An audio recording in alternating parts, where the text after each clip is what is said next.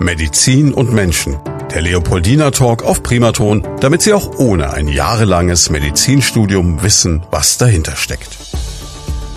Medizin und Menschen heißt unser Podcast, den wir zusammen mit dem Leopoldina Krankenhaus haben. Und heute haben wir ein Thema, da muss ich ganz ehrlich zugeben, da habe ich am Anfang ein bisschen geschluckt, habe mir gesagt, oh wei, was erwartet dich da? Unser Thema heute lautet Diagnose Krebs, wenn das Leben aus der Bahn geworfen wird. Das ist natürlich erstmal etwas, vor dem jeder einen riesen Respekt hat. Und wir sprechen da heute drüber mit Stefan Menz. Er ist Diplom-Theologe und Psycho-Onkologe. Und Herr Menz, das Erste, was ich mich gefragt habe, als ich von Ihrem Job gelesen habe, habe ich gedacht, Respekt, dass das jemand macht, aber warum in Gottes Namen sucht man sich so einen Job? Da haben Sie es ja eigentlich immer nur mit Menschen zu tun, die in einer existenziellen Krise sind.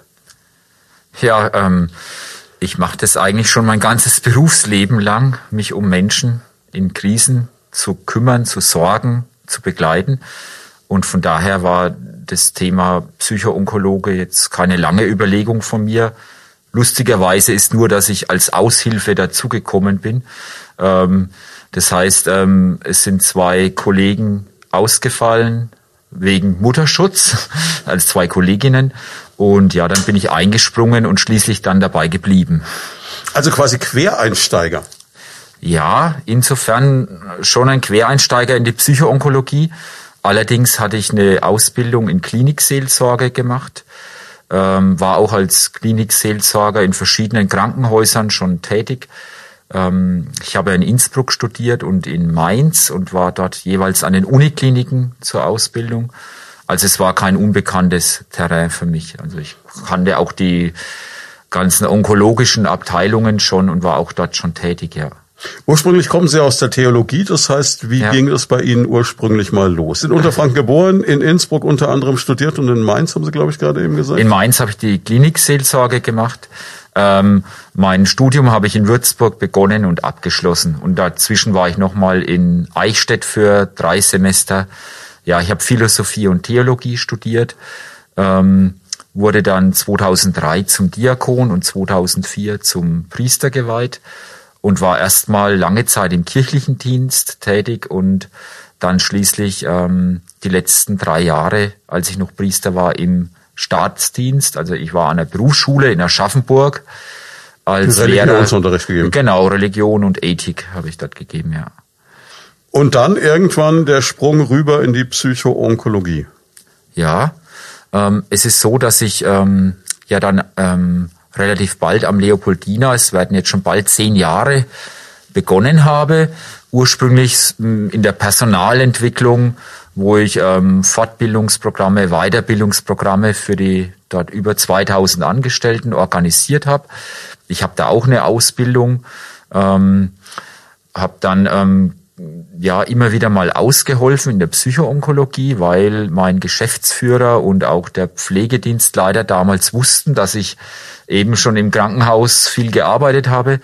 Ja, und letztendlich ist es dabei geblieben. Wir haben ja vier Krebszentren am Leopoldina und ähm, ja, haben einen recht hohen Bedarf an Begleitung, an psychoonkologischer Begleitung. Und da bin ich von heute auf morgen dann eingesprungen. Und es war dann, ja, war auch so, dass ich dann gesagt habe, ja, ich kann mir es auch vorstellen, weiterzumachen. Und da, so bin ich dabei geblieben. Wir werden über Ihre Aufgaben, über die Facetten Ihres mhm. äh, Jobs da noch in aller mhm. Ausführlichkeit sprechen. Jetzt habe ich schon das Gespräch damit begonnen, dass ich mir gesagt habe, ich stelle mir das als eine sehr herausfordernde mhm. und sehr anstrengende Aufgabe vor, die sicherlich mhm. auch eine wahnsinnige ja. psychische Belastung mit sich bringt. Wie gleichen Sie das aus? Weil äh, im Grunde genommen sind Sie ja der, der die anderen Leute auffängt. Wer fängt mhm. Sie auf? Ja, erstmal meine beiden Kinder. Der Alltag, sage ich mal, einer Familie. Ähm, ich habe zwei Kinder, die im Schulalter sind und da bekommt man ja das Leben hautnah mit und ja auch die die Natur ist für mich so ein ganz großer Ausgleich. Ich bin gerne draußen unterwegs, ich mache gerne Fotos, laienhaft muss ich zugeben, aber ich suche mir immer schöne Ecken am Main, so im gesamten Main-Dreieck. Ähm, ich bin Schiedsrichter, das bin ich schon ja sehr gerne. Ich Fußball bin, oder? Ja, Fußballschiedsrichter. Okay. Ich komme aus einer Schiedsrichter Familie. Ähm, ich war, glaube ich, schon mit zwölf Lebensstunden beim Fußballverein angemeldet. Mhm. Ähm, ja, schaue da auch gerne zu. Und daneben bin ich auch noch im Landkreis Schweinfurt Kreisheimatpfleger. Also, das ist ja ein interessanter Job auch, ja. Ja, das ist ein Ehrenamt. Äh, man begleitet ähm, Gemeinden oder Bauherren, ähm, wenn sie zum Beispiel ein denkmalgeschütztes Gebäude renovieren möchten. Oder ich schaue mir halt die Dörfer an, was prägt das Ortsbild, was prägt das Landschaftsbild ähm, und äh, passt die Bauplanung zu diesem Ortsbild oder zum Landschaftsbild dazu. Und es ist für mich dann auch wieder gut, dadurch, dass ich gerne fotografiere oder mir auch gern die fränkische Landschaft anschaue, bekommt man so mit der Zeit einen Blick dafür, was passt rein oder was passt eher nicht und welche Farbe könnte es sein. Und das macht mir richtig Spaß, auch die fränkischen Dörfer kennenzulernen. Ja, und dann sind Sie Pilger. Ja, das ist seit meiner Priesterzeit ähm, geblieben. Und zwar ähm, habe ich mir jedes Jahr eine längere Zeit vorgenommen, unterwegs zu sein. Ähm, das habe ich ja von einem ehemaligen Chef übernommen, der ist immer noch als Pfarrer in der Nähe von Ochsenfurt tätig. Das macht mir einfach Freude, unterwegs zu sein, auf ein Ziel hinzupilgern. Ja, und da auch ganz verschiedene Landschaften kennenzulernen. Also ich bin mal an der nordspanischen Atlantikküste entlang das ist ein Teil vom Jakobsweg. Ein eher ich wollte gerade fragen, den, ja. den muss man, das ist so ein Pflichtprogramm. Ja, genau. ne? Ich muss allerdings gestehen, ich war noch nie auf dem, auf dem Camino, also auf den Hauptweg unterwegs. Ich war immer an den eher unbekannten Seitenwegen.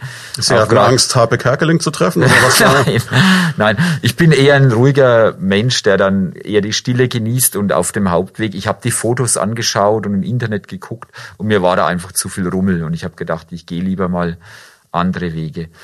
Kommen wir zu unserem eigenen, einzig, eigentlichen, ja doch etwas ernsteren Thema wieder zurück, mhm. nämlich zur Psychoonkologie. Jetzt ähm, sind Sie da nicht allein, Sie haben ein Team um sich. Wie sieht das aus am Leopoldina?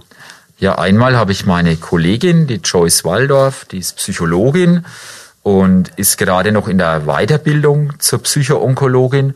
Ähm, das ist für mich sehr gut oder für unser Team auch sehr gut, dass ein Mann und eine Frau da sind. Mhm. Erstens, äh, weil wir auch im Brustkrebszentrum und im gynäkologischen Krebszentrum arbeiten. Und da merke ich oft, dass die Themen gerade in der Gynäkologie oft von den Frauen her, ja, ich sag mal so schambesetzt sind oder ja auch ein Mann gegenüber eher Vorbehalte da sind. Da ist es schon sehr klasse, dass ich eine Kollegin habe. Ähm, und dann auch im Pankreaszentrum oder im Darmkrebszentrum, dass wir da auch gemeinsam unterwegs sind. Und jeder bringt sich mit seinen Fähigkeiten mit, jeder hat andere Talente und es ergänzt sich sehr gut, finde ich. Bin auch sehr froh, dass wir jetzt zu zweit sind. Daneben haben wir natürlich noch eine Klinik für Psychiatrie und Psychosomatik. Die müssen wir bei ja, besonderen Fällen auch mit hinzuziehen. Auch wir haben ja Grenzen in unserer Begleitungsmöglichkeit oder bei unseren Interventionstechniken. Und da ist es eigentlich ganz gut, wenn man nochmal die anderen Profis an der Seite hat, die nochmal einen anderen Blickwinkel auf den Patienten haben. Und dann haben wir noch die Schmerztherapie, wenn wir entdecken oder wenn wir auch ähm, ja im Gespräch mit den Patienten merken, da hakt's noch irgendwo, verständigen wir natürlich die behandelnden Ärzte, die dann auch die Klinik für Schmerztherapie einsetzen. Also es ist ein großes Team, ein, ich sage immer ein großes, unsichtbares Team um den Patienten außenrum, das der Patient oft gar nicht so wahrnimmt, aber wir sind sehr gut vernetzt und kommunizieren auch sehr gut miteinander. Das ist was, was ich schon ganz oft von Ihren äh, medizinischen Kollegen eben auch gehört ja. habe, die hier waren, sowohl zum mhm. Thema Darmkrebs, zum Thema ja. Bestrahlung und äh, vielen anderen Themen auch. Äh, gerade Professor Kanzler war da einer, der ja. da sehr ausführlich drüber gesprochen hat und gesagt hat, es gibt immer so eine Art Taskforce für jeden Patienten, wo aus allen Bereichen die Spezialisten zusammensitzen. Wie Sie sagen, der Patient genau. selber bekommt das gar nicht mhm. mit. Aber in dem Moment guckt man, dass man gleich alle Leute zusammenzieht, dass man mhm. sagt, wir kriegen die optimale Versorgung in allen Bereichen gemeinsam für den Menschen hin. Genau. Da gibt es die, die Einrichtung des sogenannten Tumorboards, die, die hm. sogenannte Tumorkonferenz, weil wir auch ein Krebszentrum sind. Und da treffen sich alle Fachgebiete, inklusive auch nach Bedarf, wenn, wenn wir den Patienten auch betreuen, die Psychoonkologen. Und da hat man wirklich sieben, acht, neun, zehn behandelnde Ärzte um einen Fall herumsitzen. und diskutiert miteinander, was schlagen wir dem Patienten jetzt vor als besten Weg. Also es wird so eine Art Drehbuch entwickelt, wie könnte es jetzt weitergehen, was ist die beste Therapie. Und das ist für mich eine der besten Erfindungen der letzten 15 Jahre in der deutschen Krebstherapie. Es ist ja glücklicherweise heutzutage auch so, dass Krebs natürlich ein Todesurteil sein kann, aber kein Todesurteil sein muss. Ja. Dennoch kann ich mir vorstellen, und ich vermute jetzt mal, so stelle ich es mir laienhaft vor, Ihre Aufgabe beginnt eigentlich in dem Moment, wo jemand diese Diagnose bekommt. Ja. So würde ich das mal annehmen. Ähm, Im ersten Moment muss das für den Menschen doch, unser Thema heißt ja auch das Leben aus der Bahn geworfen, mhm. etwas sein, was er so vielleicht nicht erwartet hat und so eigentlich auch gar nicht verarbeiten kann.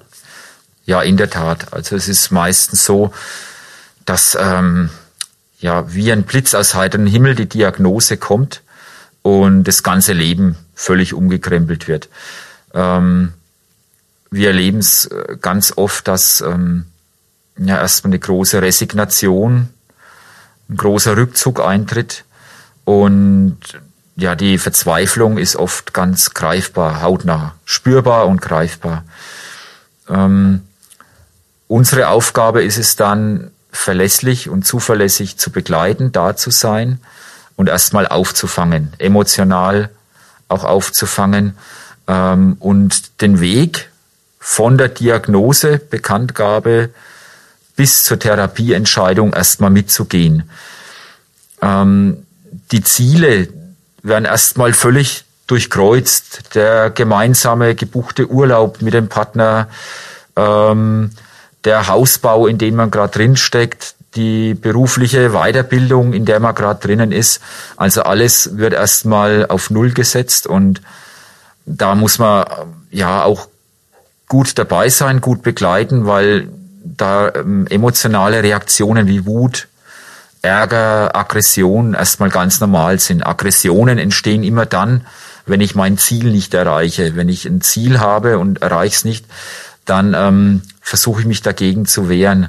Und wir erleben es dann auch, dass manchmal ganz paradoxe Situationen auftreten, dass Menschen verdrängen oder auch ähm, ja völlig in sich kehren und gar nicht mehr aufmachen, als dass sie richtig dicht machen. Das kennen wir auch aus der Traumatologie oder aus der Traumapädagogik.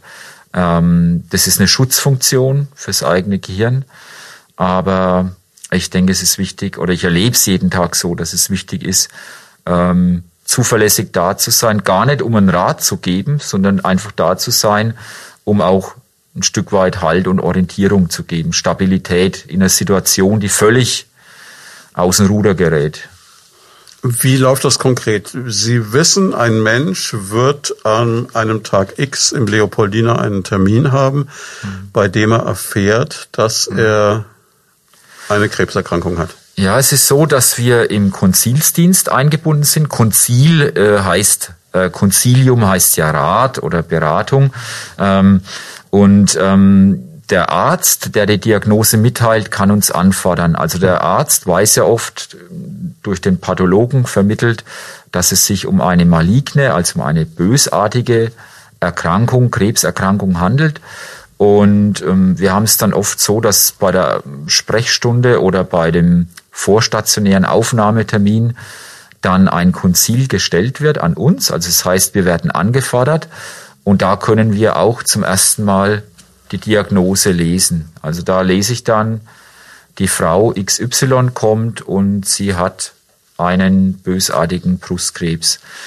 Ähm, und oft ist es so, dass wir schon vom Aufnahmetag an, also von der Diagnose an, ähm, dabei sind, dass erstmal ein Vier-Augen-Gespräch, im Idealfall hat die Patientin, der Patient noch den Partner dabei, das ist auch ganz wichtig, ähm, dass äh, jemand da ist, der noch dazu halt geben kann.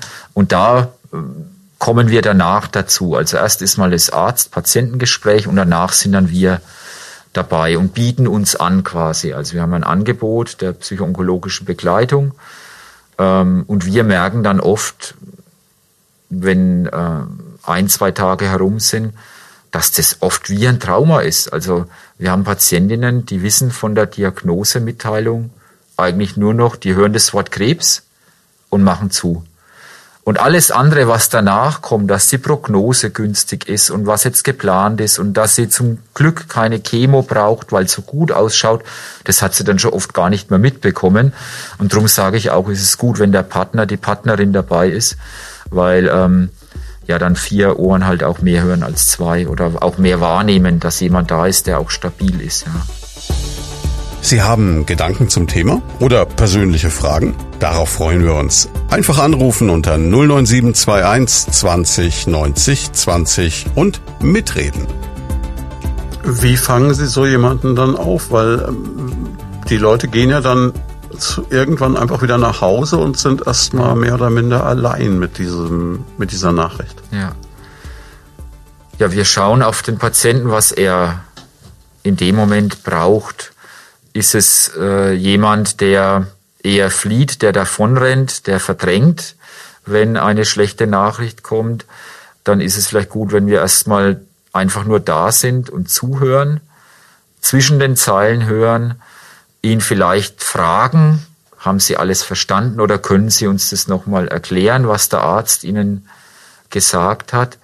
Zum anderen gibt es auch ähm, recht starke Charaktere, ähm, die sowieso viel mit sich selber ausmachen oder die sehr strukturiert sind, sehr geordnet sind. Ähm, da schauen wir dann auch, ähm, kommt er klar damit oder hat er jetzt auch so eine Art Kontrollverlust? Es ist ja so, meistens erleben wir ja, dass die Patienten ähm, ja sich so fühlen, als würde ihnen jemand das Drehbuch aus der Hand nehmen, als würde ihnen jemand die Regie über ihr eigenes Leben wegnehmen.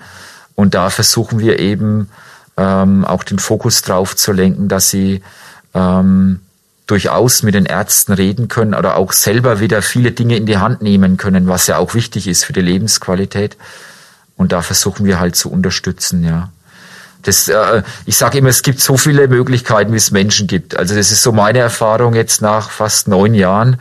Ähm, jeder reagiert irgendwo anders. Und wenn ich am Anfang glaube, oh ja, die geht einen guten Weg, die hat jetzt äh, für sich ganz wichtige Entscheidungen getroffen, kann es nach vier Wochen schon wieder ganz anders aussehen, weil jetzt doch noch eine Chemo gemacht werden muss oder doch noch eine Bestrahlung. Und da bricht dann auch wieder eine Welt zusammen, weil man sich ähm, anders orientiert hat. Und das ist dann oft die Kunst, dann das rechtzeitig zu erkennen und dann auch aufzufangen. Sie begleiten die Menschen dann aber nicht nur zu Beginn ja. einer Behandlung, sondern Sie begleiten sie quasi den kompletten Weg. Kann man das so sagen? Ich begleite sie den kompletten Weg. Also immer wenn sie stationär kommen, immer wenn sie ins Krankenhaus kommen, ähm, ja, manche rufen schon vorher an, Herr Menz, ich bin dann im April wieder da, sehen wir uns. Ähm, und dann weiß ich schon, ja, oder ich notiere es mir auch manchmal, dass ich dann mal vorbeischaue. Oft ist es dann so, dass es dass es den Patienten besser geht oder sie nur zur Nachkontrolle da sind. Manchmal ist es auch ähm, leider ein Rezidiv, also wenn eine Krebserkrankung wieder auftritt, ähm, da sind wir natürlich dann auch wieder gefragt, gut zu begleiten. Ähm, ja, und manchmal ist es so, dass, dass es leider dann auch so ist, wenn eine Krebserkrankung fortschreitet oder auch schon so ähm, negativ war von der Prognose, dass manche auch dann daran sterben und auch da sind wir dabei. Also da, auch da begleiten wir, wenn es gewünscht ist. Ja. Das heißt, die positive Nachricht, die wir jetzt jedem mitgeben können, der davon vielleicht mal betroffen ist oder gerade aktuell betroffen ist, er wird nicht allein gelassen. Nie. Also in keinem Stadium der Behandlung wird er allein gelassen. Ähm, wir sind immer zuverlässig da. Wir ähm, bieten jeden, der kommt, auch diese psychoonkologische Begleitung an. Ähm, auf vielfältigen Wegen über den Sozialdienst, über die behandelnden Ärzte, auch übers Internet oder über ähm, einen Fragebogen. Da gibt's auch ein, ein Screening-Instrument, man muss es ja englisch sagen heutzutage. Also es gibt einen Fragebogen, der uns übermittelt, ähm, inwieweit eine psychosoziale Belastung vorliegt. Der Psychoonkologe schaut ja immer darauf, ist eine psychische oder eine psychosoziale oder auch eine spirituelle oder seelische Belastung da durch die Krebserkrankung und braucht der Patient auch unsere Unterstützung. Das kann er dann auch dezidiert äußern oder kann auch sagen, nein, ich brauche niemanden. Bei den fränkischen Männern ist es oft so, dass sie sagen, ich brauche keinen. Ähm, und dann einen Tag oder zwei Tage später kommt's dann doch und dann müssen wir doch hin. Also das ist immer lustig. Das wäre jetzt das, was, was ich mir auch denke, weil ich mir sage, ja, ich kann mir eigentlich nicht vorstellen, dass so eine Erkrankung ohne eine derartige Belastung hm. zu durchstehen ist. Das dürfte fast unmöglich sein. Also ich halte das sprechen Sie richtig aus, ich halte es persönlich auch für unmöglich, das ist auch meine Erfahrung. In irgendeiner Form braucht jeder Hilfe, um einigermaßen wieder stabil ins Leben zu kommen, Lebensqualität zu bekommen und auch ähm, ja wieder normal am Leben teilnehmen zu können. Das ist ja das, was viele vermissen oder viele, die sich zurückziehen, gehen ja oft in eine soziale Isolation, kapseln sich ab von Freunden, von Freundschaften und ähm, das macht ja zusätzlich nochmal zu der Erkrankung, die ja behandelt werden muss, nochmal so einen psychosozialen Faktor aus, ähm, wo ich mich selber zurückziehe und mir selber eigentlich schade. Ähm, und ich erlebe es auch so, dass ähm, gerade das Beste ist, ähm, wenn man mit einer Krebserkrankung zu tun hat, äh, sich anzuvertrauen, rauszugehen, sich zu bewegen, ähm, Kontakte zu halten. Jetzt in Corona-Zeiten natürlich nicht so einfach. Ähm, aber es gibt trotzdem Möglichkeiten, auch über Internet oder über Telefon oder bei Spaziergängen mit zwei Metern Abstand ähm, doch irgendwie am Leben teilzuhaben. Das finde ich ganz wichtig. Welche Rolle spielt jetzt äh, der Hintergrund als Priester, als Theologe in dieser Arbeit? Ich frage jetzt auch aus dem Gedanken heraus, dass Sie ja gerade auch äh, mit jedem Jahr mehr auch Menschen mhm. betreuen werden, die entweder nicht glauben oder, ähm, wobei, ob ein Mensch nicht glaubt, das würde ich auch mal ein großes Fragezeichen dahinter ja. machen, zumindest nicht äh, im christlichen Sinne glaubt, beziehungsweise eben vielleicht Muslim ist, Buddhist. Mhm. Gibt ja da ganz, ganz ja, viel ja. mittlerweile. Ja, das ist für mich für mich persönlich, das wissen ja die meisten Patienten gar nicht, dass ich Priester war oder rein theologisch bleibe ich ja Priester bis zum Lebensende, ähm, ist es so, für mich ist es ganz wichtig, für die Menschen da zu sein. Das ist meine innere Haltung, die ich auch von Kindheit an, ich wollte ja schon mit fünf Jahren Priester werden, ähm, für mich ganz wichtig ist, aufzurichten, zu begleiten, ein zuverlässiger Wegbegleiter zu sein auf diesem Lebensweg. Und aus dieser Haltung lebe ich auch. Das Vorbild ist natürlich für einen Priester immer Jesus selber, also der das vorgelebt hat und der das auch so weitergegeben hat. Wobei die meisten Patienten, die jetzt eher kirchendistanziert oder überhaupt jetzt hm, eher so ein Multikulti-Glauben haben, ähm, das ja gar nicht wissen, dass ich jetzt als Priester gewirkt habe oder auch ähm, zum Priester geweiht bin. Für mich persönlich ist es natürlich immer eine eigene Motivation oder eine eigene Grundhaltung, auch daraus zu leben. Und ich nehme eigentlich auch jeden Patienten so mit. Ich privat, für mich persönlich bete ja und, und habe da auch immer den einen oder anderen dann vor Augen. Und mir selber hilft es, und ich bin auch fest davon überzeugt, dass es auch dem Patienten hilft, irgendwie auch ähm, ja diese Erkrankung oder diesen besonderen Lebensabschnitt anzunehmen, ja und dann mitzugehen. Aber das kommt jetzt im Klinikalltag gar nicht rüber. Also das weiß, wissen auch nicht viele im, im Krankenhaus, dass ich da im kirchlichen Dienst auch sehr aktiv war auch sehr viel unterwegs war. Aber es gehört zu mir, ja, das stimmt. Können Sie mir jetzt gerade vorstellen, dass man, wenn man so eine Diagnose bekommt, auch jetzt, sagen wir mal vorsichtig, nicht allzu gut zu sprechen ist im ersten Moment auf den Herrgott, oder? Absolut, ja. Die erste Frage kommt natürlich immer, warum ich? Hm. Und dann, ähm, sobald irgendjemand die Sprache auf lieben Gott bringt, ähm, Gott ist nicht lieb, sonst hätte er mir jetzt nicht diese Erkrankung geschickt. Ähm, und ich erlebe es ganz oft, dass auch Menschen mit Gott hadern oder anfangen, ja, vieles in Frage zu stellen, was sie bisher für selbstverständlich gehalten haben. Ich habe gerade jetzt im Moment äh, junge Menschen vor Augen, die Kinder haben, die vielleicht äh, ein Haus gebaut haben, viel investiert haben in die gemeinsame Zukunft und dann ähm, ja vor so ein ja vor so einer riesen Herausforderung gestellt sind und das macht natürlich auch was ähm, mit dem eigenen Glauben. Ähm, ich nehme das dann so an, ich höre ich höre mir das an, ich gehe dann mit und versuche ja vielleicht ja den ein oder anderen Aspekt rauszunehmen, wo ich, wo ich merke, da ist vielleicht was da, was äh, wieder einen Schritt mehr zurück ins Leben bringt. Für mich soll ja, und das ist, denke ich, der Sinn jeder Religion, ähm, das Leben, dem, dem Leben zu dienen und äh, auch ja aufzubauen, dass dass das Leben angenommen ist, so wie es kommt. Und ähm, ich gebe keinem die Schuld, auch Gott nicht, wenn jemand Krebs hat. Ähm, ich denke in anderen Kategorien, dass es eben gut ist, äh, wenn jemand ja eine zuverlässige Bekleidung hat und daraus auch Kraft zieht. Ja, und es kann ganz verschieden sein. Für die einen ist es dann die Musik, für die anderen ist es, sind es Menschen, die sie begleiten, für die andere Natur. Also es sieht auch wieder bei jedem anders aus. Ja könnten jetzt wahrscheinlich eine eigene Sendung machen über diese ganzen theologischen Fragen, wie warum ja, lässt Gott ja. Leid zu etc. Ja.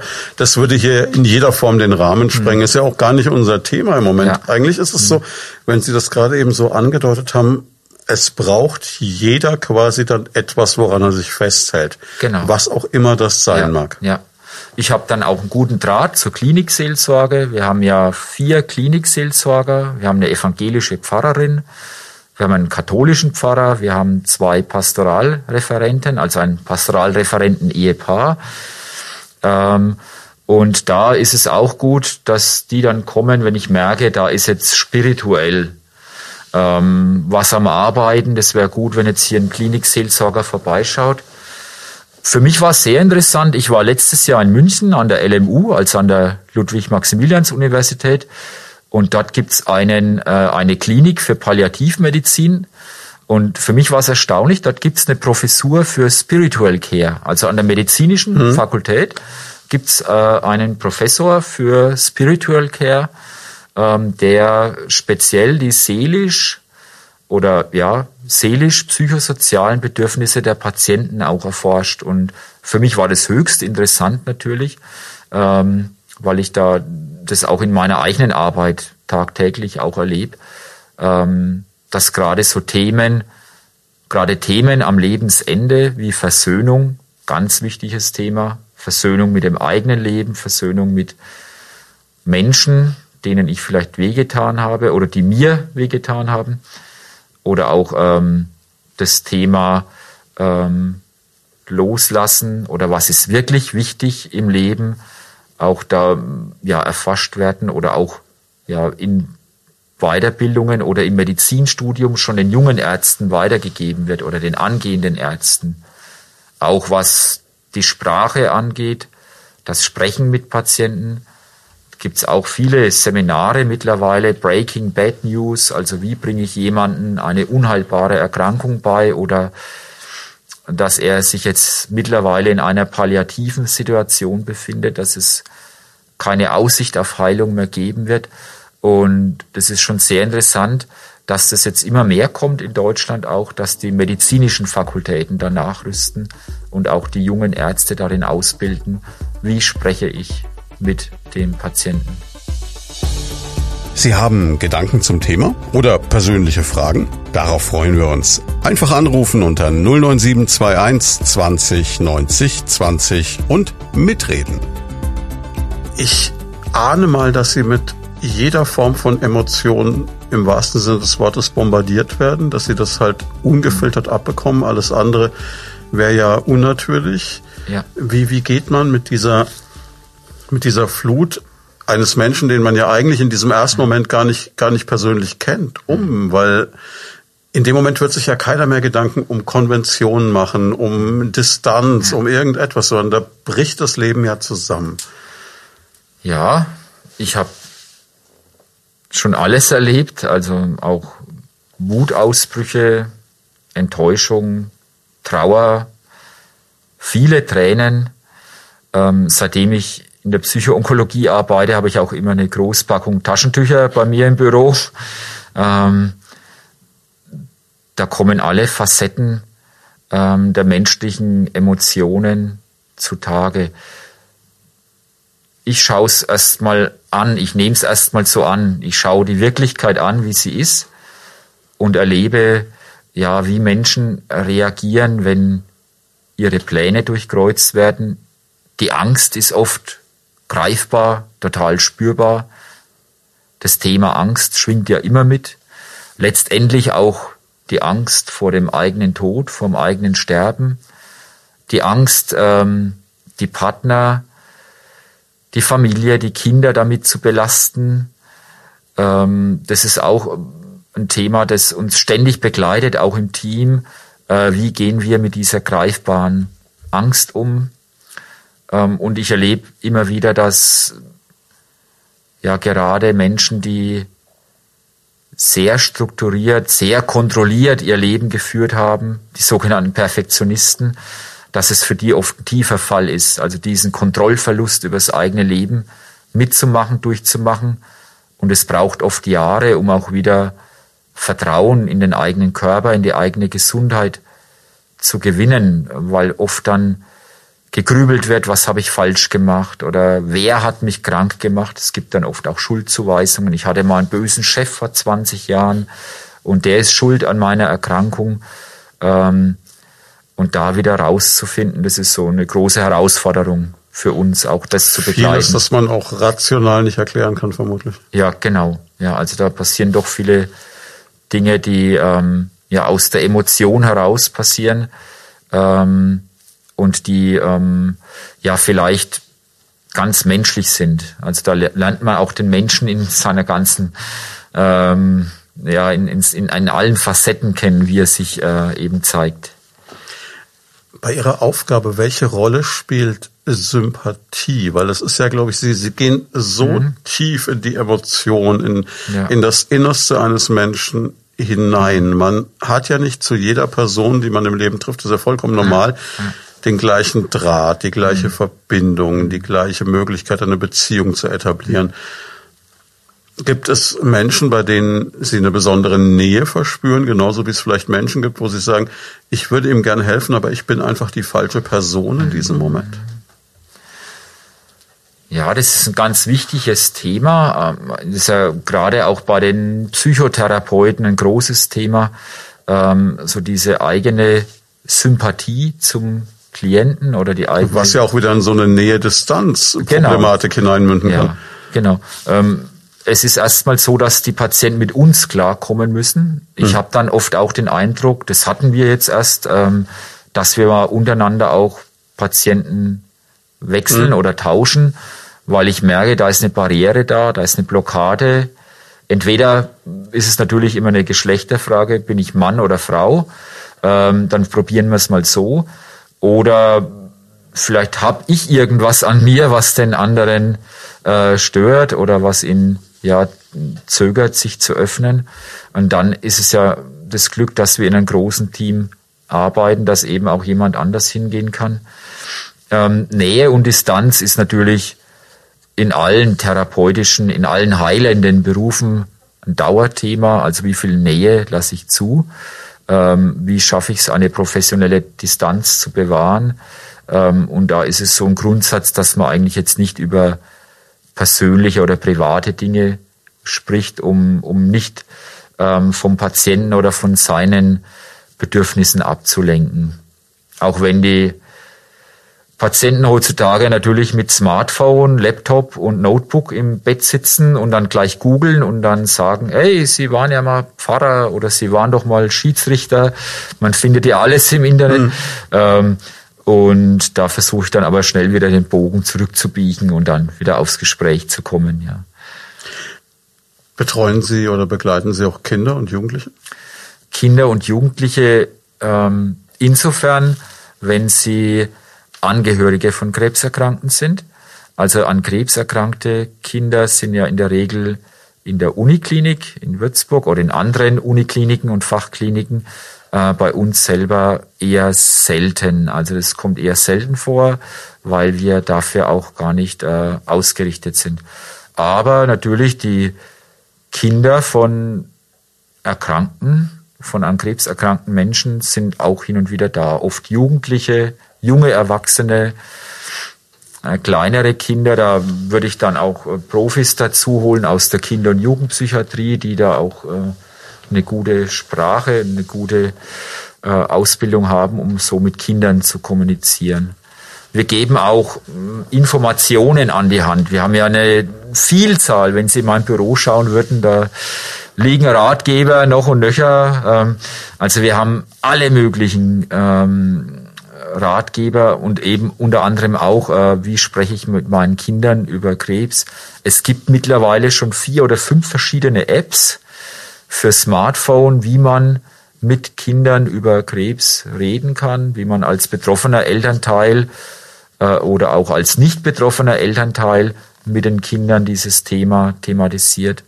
Es gibt äh, gute Ratgeber, wie surfe ich als Krebspatient nach Informationen im Internet. Mhm. Das geben wir auch weiter, weil da ist ja auch im Hinblick auf die Therapie, auf die ganze ähm, Weiterbehandlung auch nicht alles Gold, was glänzt. Oder man muss Fluch ja auch aufpassen. und Segen des Internets. Ja, ja, genau. Also man muss genau aufpassen, was man sich da anschaut. Und da habe ich auch schon mein blaues Wunder erlebt, wo ich mir denke, das gibt's doch nicht, dass die da reinfallen. Aber es ist halt so, es wird halt jeder Strohhalm ergriffen, der sich da bietet, ja. Absolut nachvollziehbar, ja. Das, äh, da kamen wir gerade auf einen Teilaspekt, über den wir noch gar nicht gesprochen haben. Sie betreuen natürlich nicht nur den Patienten direkt, Sie betreuen auch das Umfeld mit quasi. Ja, genau. Also es ist mittlerweile sogar ein beträchtlicher Teil unserer Arbeit. Das sind Gespräche mit den Angehörigen, mit dem Partner, mit den Freunden. Ähm, die auch kommen oder die Angst haben, was falsch zu machen. Ähm, die sagen, meine Partnerin hat jetzt Krebs und ich weiß gar nicht, soll ich es ansprechen ähm, oder wie, wie soll ich mich da verhalten, was soll ich da sagen? Ähm, und da geben wir halt auch ähm, Begleitung und Unterstützung, ähm, wie man das am besten dann auch zu Hause ja, mitbegleitet als Partner oder als Angehöriger. Das ist sicherlich auch eine unglaubliche Belastung und sicherlich auch, sagen wir mal, unter Umständen ein, ein Prüfstein für eine Partnerschaft. Ja, absolut. Also wenn jemand eine gute Beziehung, eine gute Bindung zueinander hat, wird sie es auch ähm, weiter tragen. Wenn die Beziehung schon ja Brüche hat oder ähm, ja etwas gefährdet ist, ähm, habe ich auch schon erlebt, kann so eine Erkrankung dann auch zur Trennung führen. Also auf beiden Seiten. Es kann auch sein, dass der Erkrankte sagt, so mir reicht's jetzt, ich lasse mich nicht mehr verletzen. Oder auch, ja, dass der andere Partner dann eben sagt, äh, mir ist es zu viel jetzt und ich kann gar nicht mehr und äh, beende die Beziehung. Aber es ist ein Prüfstein in jeglicher Hinsicht, ja. Wie ist, also ich glaube, ich kenne die Antwort schon, so wie ich Ihre Kollegen erlebt habe aus dem medizinischen Bereich, aber wie ist der Stellenwert der Psychoonkologie heutzutage überhaupt? Also sind Sie, ich könnte mir vorstellen, es gab vor einigen Jahren sicher noch die Situation, dass Menschen das so ein bisschen ja, ich möchte nicht sagen belächelt haben, aber wo es so ein Nebenkriegsschauplatz war, wo es hieß ja, dann holen wir halt mal den Herrn Pfarrer oder den Psychologen und dann gucken wir halt mal, ne? Genau. So diese harten Hunde ja. alter Schule, mhm. das dürfte Geschichte sein das ist absolut Geschichte. Ähm, ich erlebe so, dass es äh, einen immer höheren Stellenwert bekommt. Ähm, die Nachfrage ist riesig, der Bedarf ist riesig nach psychoonkologischer Betreuung. Und ich merke auch so, wenn ich äh, schaue in den Fachverlagen oder wenn ich ähm, ja irgendwelche Kongresse angucke, dass die Themen immer öfter und immer häufiger auf die Tagesordnung kommen. Ich habe jetzt erst wieder ein Buch in die Hand bekommen ähm, mit einem Vorwort vom Eckhard von Hirschhausen aus dem medizinischen Fachverlag, ein ganz renommierter. Und das Buch heißt Neuropsychologie des Glücks, wo es eben auch um Verarbeitungsprozesse von schweren Erkrankungen geht. Ähm, man sieht, das Thema ploppt überall auf. Und ich sage auch, ähm, man kann sich nicht zu viel Hilfe holen. Also auch als Angehöriger oder als Selbsterkrankter. Ähm, es ist immer gut, wenn ich mir kompetente Hilfe hole und egal in der Literatur oder auch vor Ort im Krankenhaus. Und da möchte ich auch noch erwähnen, dass wir sehr gut mit der Bayerischen Krebsberatungsstelle zusammenarbeiten.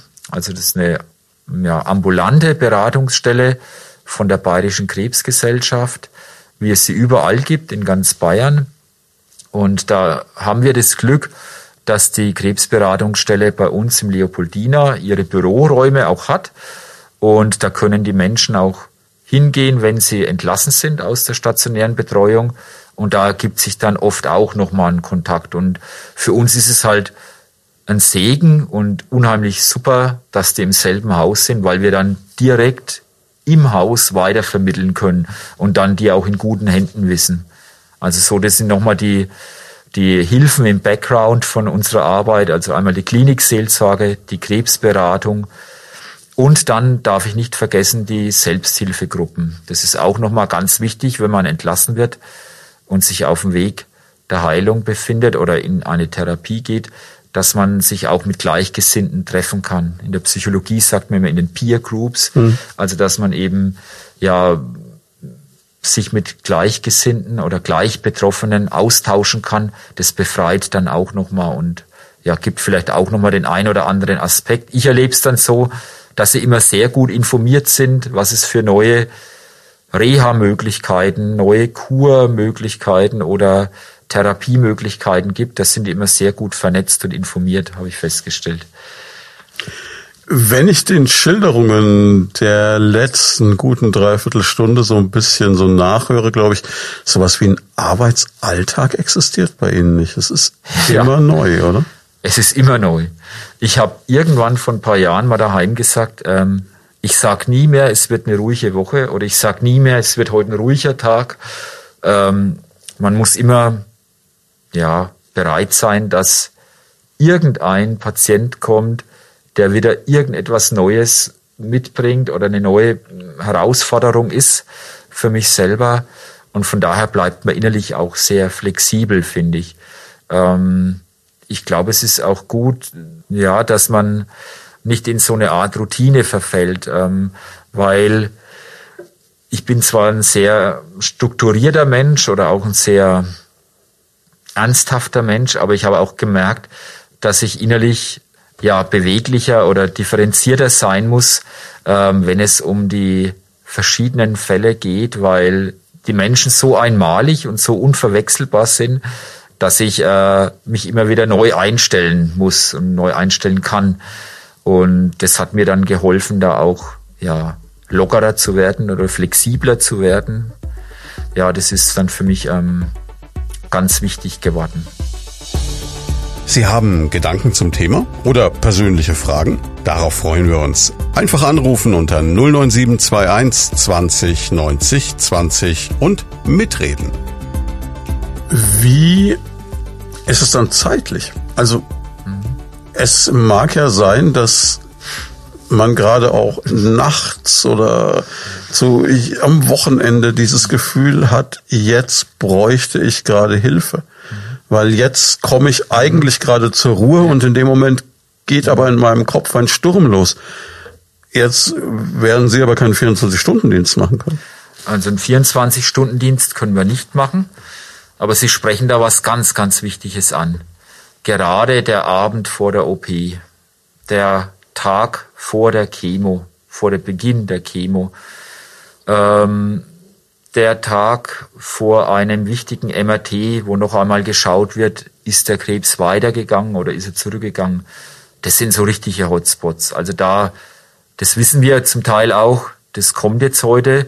Oder die Patientin hat morgen ihre OP, wir müssen jetzt heute mal ganz besonders drauf schauen weil sie bestimmt unruhig ist. Und ähm, da müssen wir natürlich schauen, dass wir gut begleiten, dass wir das ganze Team, gerade in der Pflege, mit der wir ganz eng zusammenarbeiten, und ich auch sehr gern zusammenarbeite, weil keiner ist so nah am Patienten wie die Krankenpflegerinnen mhm. und die Krankenpfleger, Tag und Nacht, 24 Stunden. Ähm, da auch mit denen zu sprechen und zu hören, äh, wie war es heute, wie geht's ihr, ist sie aufgeregt, hat sie geweint oder da auch nochmal ein Hintergrundinfo zu bekommen. Ähm, in besonderen Fällen, wenn ich jetzt weiß oder ich, mit der Zeit entwickelt mir auch ein Gefühl dafür, für so einen Vorgang, ähm, jetzt wie zum Beispiel bei einer Sterbebekleidung, äh, weiß ich schon ungefähr, wann ich dort sein muss und wenn nicht, werde ich angerufen. Ähm, oder wenn jetzt jemand ähm, ja einen Zusammenbruch hat, einen seelisch-emotionalen Zusammenbruch, kann man auch ähm, mich anrufen und wenn es geht, dann kommen wir dann auch. Ähm, allerdings war das jetzt pro Jahr vielleicht so immer nur drei bis vier Mal der Fall, dass jemand so ein ja, ja, so einen besonderen Bedarf hatte. Außerdem darf man nicht vergessen, sind ja auch immer die Oberärzte in, in Rufbereitschaft und auch in der Psychosomatik, in der Psychiatrie haben wir Ärzte, die Dienst haben. Und von daher ist ja immer auch die Gewähr da, dass jemand im Haus ist, ein Mediziner, der äh, auch intervenieren kann oder auch kommen kann. Aber klar, bei vielen weiß ich's, die wünschen sich's, dass ich komme oder ähm, gerade in der Sterbebekleidung, die wollen dann auch, dass ich da bin und da richte ich mich halt dann vorher schon danach aus, dass ich ungefähr dann zu dem Zeitpunkt auch rechtzeitig vorher da bin, natürlich auch in der Bekleidung.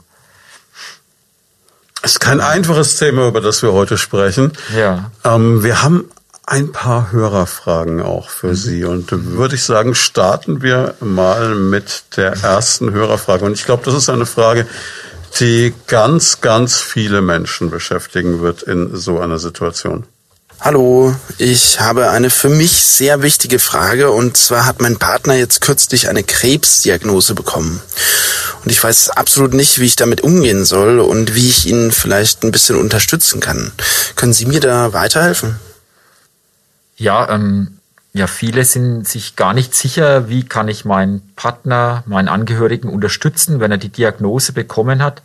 Ich sage immer, es ist im Zweifelfall gar nicht so wichtig, was man sagt, sondern dass man zeigt, dass ihnen der Partner, der Betroffene wichtig ist. Und damit, mit dieser Haltung kann man eigentlich kaum was falsch machen. Ähm, beim Miteinander reden, ähm, das Thema Krebs löst ja nicht nur bei Patienten, sondern auch bei den Partnern, bei den Angehörigen, bei den Kindern starke Ängste, starke Gefühle, Emotionen aus. Und da merke ich halt oft, dass auf beiden Seiten es manchmal vermieden wird, ähm, darüber zu reden. Und bei den Krebserkrankten selber, die schweigen oft, um ihre Partner zu schützen. Also sie wollen ihn nicht mit dem Thema konfrontieren oder die Kinder konfrontieren. Und da ist es dann so, dass wir oft merken, dass das ganz viel Energie und Kraft kostet, eben nicht darüber zu reden. Ähm, für uns ist es immer ganz wichtig, dann die beiden zusammenzubekommen. Aber man kann immer den ersten Schritt wagen und fragen, wie geht's dir? Das ist dann erstmal eine harmlose Frage, aber vielleicht auch so der Beginn über das zu sprechen, was einen beschäftigt. Ja. Wir haben gleich noch eine zweite Frage und das ist was, was Sie eigentlich schon vorhin angesprochen haben, vor kurzer Zeit in unserem Gespräch. Hallo, ich bin der Max aus Bad Königshofen. Ich muss jetzt eine Chemo anfangen und habe deshalb riesige Angst und schlafe so gut wie keine Nacht. Was kann ich da tun? Ja, der Schlaf ist ganz wichtig, auch für ganz viele Prozesse im Körper. Am allerwichtigsten ist natürlich grundsätzlich, dass man eine entspannte Einstellung zum Thema Schlaf ähm, hat oder ja aufbaut und sich ja vielleicht gewisse Rituale aneignet, dass man ja vielleicht sich gut bewegt, dass man ähm, ja mit einem Arzt darüber spricht, dass man ähm, ja sich ähm, ja so einrichtet, dass das äh, Licht zum Beispiel aus ist oder auch, dass man sich kurz vorm Einschlafen nicht mehr mit äh, dem Handy, mit dem Tablet oder äh, mit, mit anderen Dingen beschäftigt, äh, nicht viel Alkohol trinkt, nicht zu viel isst ähm, und dass man eben dadurch entspannt auf die Chemo zugehen kann, dass es nicht zu warm ist im Schlafzimmer, ähm, dass man elektronische Geräte eher wegstellt. Das sind alles so Dinge aus der Schlafforschung, ähm, die empfohlen werden, dass man eben ruhiger in den Schlaf gehen kann. Gut ist es, sich immer zu bewegen, dass man eben vielleicht am Abend zwei, drei Stunden bevor man schlafen möchte, eben auch noch ein bisschen geht an der frischen Luft und eben, ja, wie gesagt, nicht unmittelbar vom Einschlafen dann doch mal die Fertigpizza isst. Äh, das wäre auch sehr hilfreich. Eine Frage haben wir noch, äh, für die wir noch Zeit finden. Und das ist etwas, das habe ich mir auch überlegt, als ich von dieser Frage hörte, ist eigentlich auch ein Ding, was eigentlich logisch ist. Man ist eigentlich mit viel Glück und allem durch und dann lässt es einen aber doch nicht mehr los. So möchte ich es mal beschreiben. Ja, hallo, ich bin der Sebastian aus Nüdlingen und ich habe folgendes Problem. Ich bin zwar jetzt mit der Krebstherapie durch, aber muss immer wieder zur Nachkontrolle. Das wirft mich irgendwie jedes Mal wieder aus der Bahn und ich habe äh, Angst, wieder krank zu werden. Gibt es denn da irgendwelche Tipps, wie man da besser durchkommt durch diese Zeit? Ja, also ich würde sagen, ähm, erstmal immer mit dem behandelnden Arzt darüber reden, damit man auch ganz genau versteht, wo ich gerade stehe. Ähm, ständig Angst zu haben, das ist natürlich kein schönes Gefühl. Ähm, wir haben allerdings ganz viele Untersuchungen, auch von der Sporthochschule Köln sogar, dass sich Sport und Bewegung ganz positiv erstmal auf die ja auf die Heilung und auch auf die Reduzierung der Nebenwirkungen auswirkt, aber auch, dass es eine äh, positive Sichtweise oder positive Wirkung auf den ganzen Krankheitsverlauf hat, dass man auch damit ja die Angst äh, klein halten kann. Ähm, ja, Sport und Bewegung, Entspannungsübungen, Atemübungen, das kriegt mir alles in der Anschlussheilbehandlung, also auf der Reha oder dann auch auf einer Kur beigebracht. Die können schon dazu helfen, dass man so ein, ein, ja, ein, ein ängstliches Gefühl auch irgendwo in den Griff bekommt. Das ist, denke ich, ja hier das äh, ganz wichtig, dass man ja, sich nicht zurückzieht, sondern dass man auch das aktiv angeht. Wir haben noch Fragen, wir könnten Stunden füllen. Wir haben leider nicht mehr die Zeit. Eine Frage, die uns noch anonym gestellt wurde, die ich auch hochinteressant finde, wo mich auch Ihre Antwort noch interessieren würde, ist die, dass uns jemand gefragt hat, wie ist das eigentlich, wenn ich die Diagnose habe und jetzt äh, krebserkrankt bin? Kommuniziere ich das besser in meinem Umfeld oder nur teilweise? Weil äh, der, der Kern der Frage war, ich werde als normaler Mensch in Anführungszeichen weiter behandelt von meinem Umfeld, wenn niemand weiß, was ich habe. In dem Moment, wenn ich sage, ich habe Krebs, nimmt jeder eine Schutzhaltung ein, zieht sich vielleicht raus, weil er nicht weiß, wie er damit umgehen soll oder laviert sich so durch und will das Thema vermeiden. Das wird unglaublich peinlich. Gibt es da eine Idee, was das Beste ist? Ja, es kommt wie immer auf den Menschen, auf das Umfeld an, aber ich habe ich habe so erlebt, dass es immer gut ist, wenn man sich öffnet. Das ist bei der Krebserkrankung so wie bei dem Thema Depression oder psychischer Erkrankung. Es wird ja viel zu viel tabuisiert oder es unterliegt dann oft ja, so ein allgemeinem gesellschaftlichen Tabu. Aber ich denke, im Freundeskreis oder auch im Bekanntenkreis ist es, denke ich, wichtig zu wissen, warum tauche ich jetzt auf einmal nicht mehr so oft auf? Warum fehle ich bei Feiern oder äh, Partys oder ja, warum ziehe ich mich auf einmal zurück oder bin ich ruhiger und stiller oder lass nicht mehr so oft von mir hören? Und da ist es, denke ich, wichtig, dass man ja das Nötigste, aber auch ja offen und ehrlich mit umgeht und dass man eben sagt, ähm, passt auf, ich habe eine schwere Erkrankung und beginne jetzt eine Therapie ich kann mich vielleicht jetzt nicht mehr so oft melden wie die letzte Zeit, aber nur damit ihr Bescheid wisst, ähm, ja, ich komme dann wieder und dann holen wir alles nach oder dass man halt auch so ein, ja, ja, einen Punkt setzt, wo man sagt, okay, ich informiere euch jetzt und dass man halt die engsten Freunde vielleicht auch noch eher mit einbezieht, aber die werden es, denke ich, sowieso mitbekommen, wenn man etwas hat, ja. Eine Sache, die ich vielleicht als Fazit aus diesem Gespräch mitnehme und von dem ich finde, dass es unglaublich wichtig ist, dass wir das jetzt ganz zum Ende nochmal betonen, ist wirklich dieses, dieses Vertrauen, das man haben kann, wenn man in die Klinik kommt. Speziell mhm. auch bei Ihnen im Leopoldiner. Ja.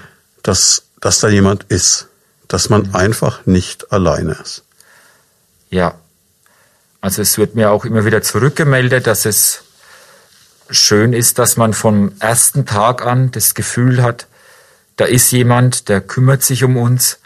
Das sind Menschen da, die zuverlässig kommen, die nach mir schauen, die auch kommen, wenn es mir schlecht geht, die das Angebot machen, auch wenn ich gerade mal gar keinen sehen will und am nächsten Tag trotzdem wieder da sind.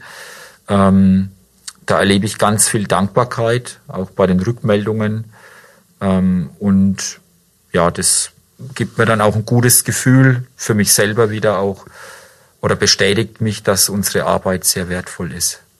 Davon bin ich überzeugt. Und ich glaube, wir haben vielen Menschen, die vielleicht gerade in der Situation sind oder wissen, dass sie in die Situation kommen könnten, auch ein gutes Gefühl gegeben dahingehend. Das ist, glaube ich, ganz angenehm, weil man jetzt mal eine Stunde lang den Menschen auch zu hören, der einem dann da mit all seiner Professionalität und seiner Nähe durchhelfen wird, wenn es irgendwie mal so weit ist.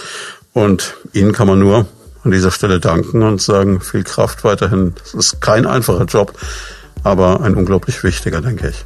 Ja, vielen Dank.